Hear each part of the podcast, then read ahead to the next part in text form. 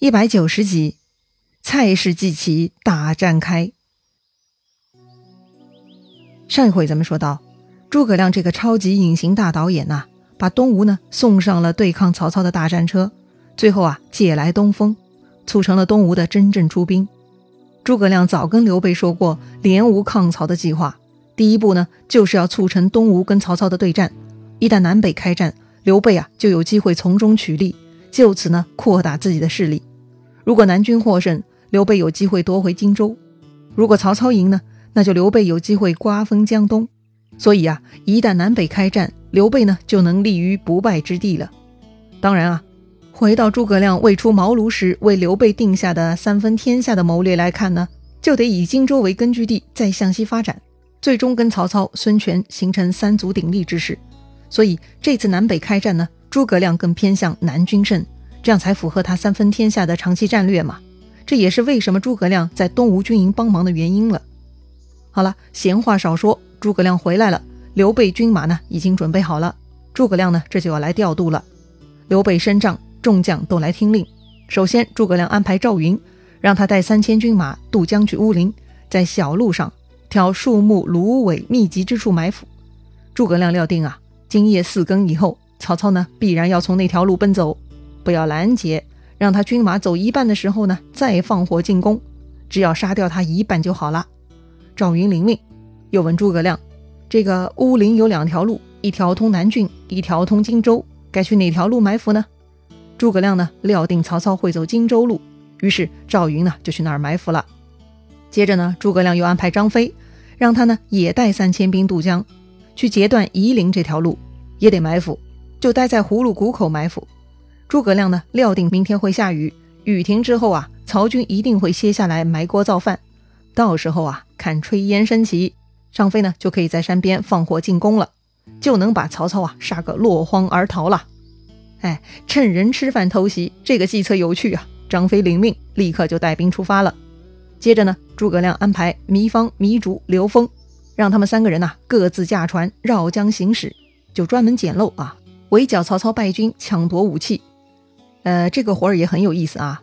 通常败军啊都很弱鸡的，这个时候呢，趁人之危夺人武器，还真的是个捡便宜的好事儿哈，很适合势力单薄的刘军啊。接着呢，诸葛亮站起身来，就要安排公子刘琦了。诸葛亮呢，请刘琦啊赶紧回去，带上自己所有的手下，等在江岸边，专门擒拿曹操败军。但是呢，不能贪图胜利而进攻，只要守株待兔就行了，不能离开大本营。于是呢，刘琦告辞就回去安排了。要说刘琦也挺有意思的啊，这回过来还正是时候，直接听了诸葛亮的调遣呢，就回去了，省得诸葛亮啊派人过去送信了。最后呢，诸葛亮就要安排刘备了。诸葛亮啊，请刘备屯兵樊口，啥都不用干，只要登高观战就好，就等今晚周郎大功告成的好消息了。刘备很高兴啊，没想到打败曹操就在今夜了，太好了，自己啊就这些人马，还能埋伏偷袭，捡些武器呢。刘备想想都很爽啊！哎，不对呀，说了半天，似乎咱们漏了一个重要人物啊！这个关羽怎么没有提到啊？诸葛亮咋没给关羽安排啥任务呢？难道关羽此时不在营中，去其他地方了？哼，当然不是啦！当时关羽啊就在刘备旁边呢，看着诸葛亮给大家布置任务，连刘琦、刘备都被安排了，可是自己啥事儿都没有。关羽呢就忍不住了，他大声质问诸葛亮。关某自随兄长征战，许多年来从未落后。今日逢大敌，军师却不为用，这是何意呀？对呀，诸葛亮，你是啥意思呀？诸葛亮呢笑了，他解释说呀：“云长勿怪，本来呢却是要劳烦足下去把守一个最要紧的隘口，但是其中有些忌讳，所以不敢安排呀。”什么机会呀？莫名其妙嘛！关羽让诸葛亮给说清楚。诸葛亮呢，故意扭扭捏捏的，他说呀：“昔日曹操待你甚是优厚，自然你应当报答他。今日曹操兵败，一定会走华容道。若令你去守华容道，必然因为旧情而放走曹操，所以不敢派你去呀。”哦，原来如此啊！关羽不高兴了，说呀：“军师好多心，当日曹操却是厚待于我，但我已经为他斩颜良、诛文丑，解白马之围，已经报答过他了。这回再撞见，怎么会放过他？”诸葛亮呢，还是一副不放心的样子。他问关羽啊：“倘若放了，该怎么办？”关羽呢，头一昂，大义凛然，他说呀：“愿依军法。”好，于是呢，诸葛亮就让关羽立下了军令状。关羽也不傻呀，立下军令状以后呢，他就反问诸葛亮了：“如果曹操不从华容道走，该怎么说呢？”诸葛亮很自信的。他说：“他也立下军令状，要是曹操不走华容道，那诸葛亮也接受军法处置。”哎，这下公平了，关羽很高兴。诸葛亮呢，又嘱咐关羽，让关羽带人在华容小路的高山上堆积柴草，放一把火焰，把这个曹操引过来。关羽不理解了，通常有烟有火会让人怀疑有埋伏，不但不能引过来，反而会吓跑敌人呢。诸葛亮呢，笑了，他说呀。兵法呢，就是虚虚实实。曹操很能用兵嘛，所以对付曹操呢，不能走常规路线。一旦曹操看到冒烟呐，反而会觉得这是虚张声势，就会走这条路了。于是关羽领命，带着关平、周仓以及五百个刀手呢，就去华容道埋伏了。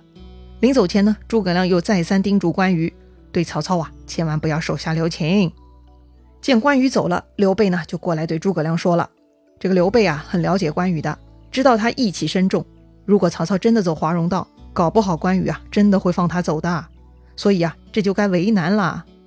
诸葛亮呢笑着点点头，他告诉刘备啊，自己呢夜观天象，合着曹操寿命还在，不该此时灭亡，所以嘛放走曹操这个人情呢就留给关羽啦，也算是美事一桩。哎呀，听诸葛亮这么解释呢，刘备佩服的是不行了。原来如此啊，反正曹操命不该绝。总要从某人手里逃命的，那这个人选呢，就定给关羽了。这样也算是关羽给曹操的人情。哎，诸葛亮神算，世所罕见呐！说完这些呢，诸葛亮就跟刘备去樊口观看周瑜打仗了。城里呢，就派孙乾、简雍留守。那周瑜打仗的情势如何呢？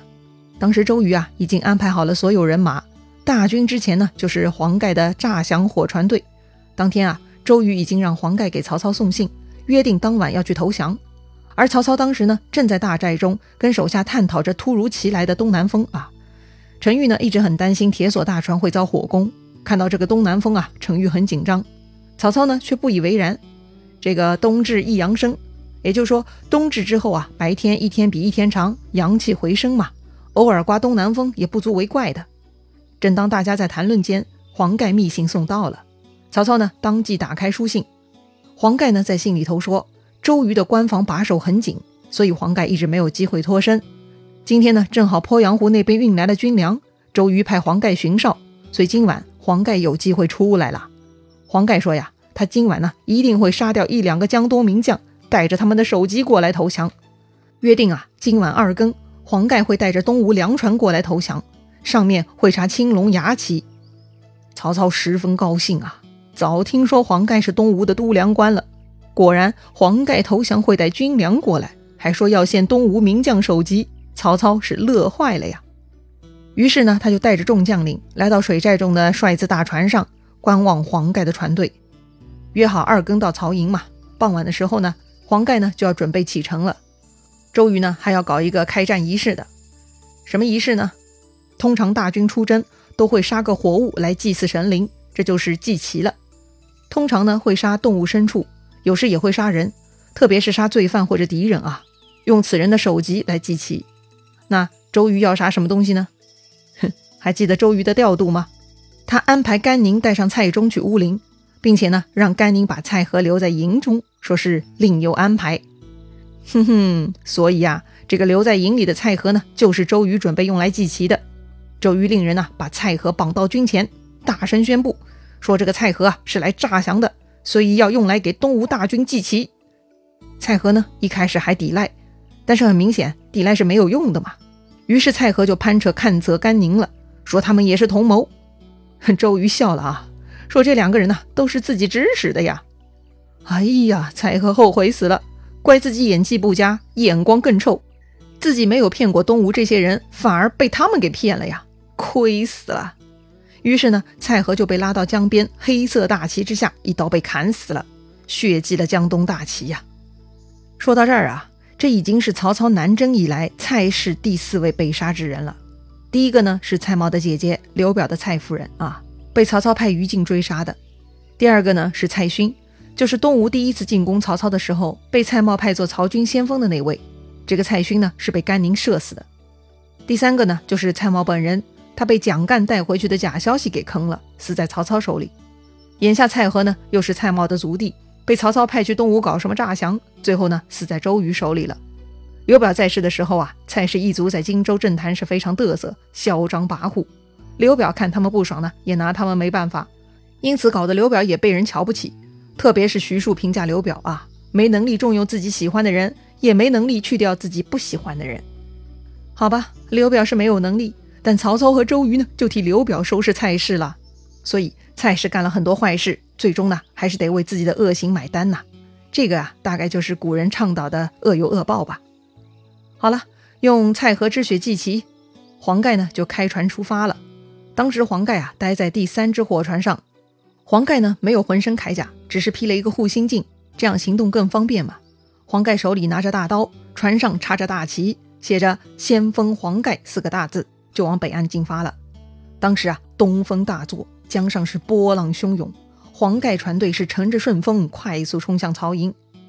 哈哈，大战呢这就开始了。可是曹操还在江北岸等着黄盖投降呢，毫无准备呀。诸葛亮和周瑜啊都已经计算好了曹操的逃跑路线了。那曹操真的会不堪一击疯狂逃跑吗？马上进入三家混战了，局面会如何呢？咱们。下回再聊。